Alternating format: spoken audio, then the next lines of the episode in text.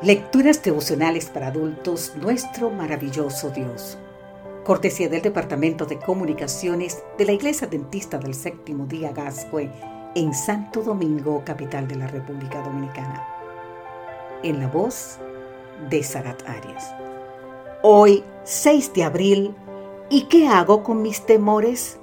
Filipenses capítulo 4, versículo 6 nos dice, por nada estéis angustiados si no sean conocidas vuestras peticiones delante de Dios en toda oración y ruego, con acción de gracias.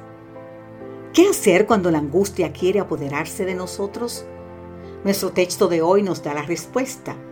Llevemos nuestros temores ante el Señor. El resultado será que la paz que sobrepasa todo entendimiento guardará nuestros corazones y pensamientos en Cristo Jesús. El temor no puede establecer su residencia en un corazón que está en comunión con Dios.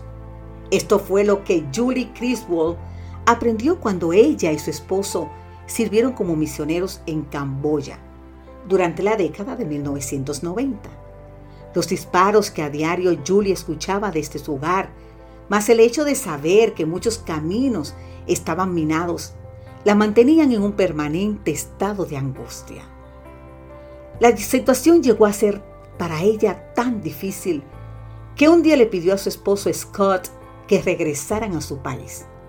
La respuesta de Scott la tomó por sorpresa. Está bien, le dijo Scott, vamos a regresar. Pero antes quiero que hagas algo. Cada vez que un pensamiento atemorizante llegue a tu mente, llévalo a Dios en oración y reemplázalo con una promesa bíblica. Si después de dos semanas este plan no funciona, regresaremos a los Estados Unidos. No muy convencida, Julie aceptó la propuesta. Cuando poco después el temor se apoderó nuevamente de ella, Julie oró a Dios y reemplazó el mal pensamiento con primera de Juan 4:18. En el amor no hay temor, sino que el perfecto amor echa fuera el temor. Cuando en otra ocasión se dio cuenta de que estaba atemorizada, Julie oró nuevamente y repitió las palabras de segunda de Timoteo 1:7.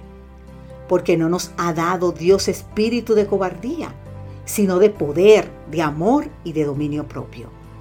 Así hizo en los días que siguieron. Cuando las dos semanas de prueba llegaron a su fin, ya Julie no quería regresar a su país, es decir, a los Estados Unidos. Dice el relato que ella y su familia permanecieron en Camboya durante otros cinco años. ¿Qué produjo el cambio? Ella responde, ahora sé por experiencia personal que la palabra de Dios es más poderosa que cualquier cosa que yo piense, que cualquier cosa que yo piense, sienta o enfrente. Él nos ayudará a vencer nuestros temores cuando los reemplacemos con su maravillosa palabra. Al comenzar este nuevo día, querido amigo, querida amiga, ¿hay temor en tu corazón? ¿Alguna preocupación o angustia? Si este es el caso, ¿por qué no llevarlos ahora mismo, en este momento, ante el Señor? Y entonces digamos, Padre amado, en el bendito nombre de Jesús, te entrego mis temores. A cambio, dame la paz esa paz que sobrepasa todo entendimiento. Amén.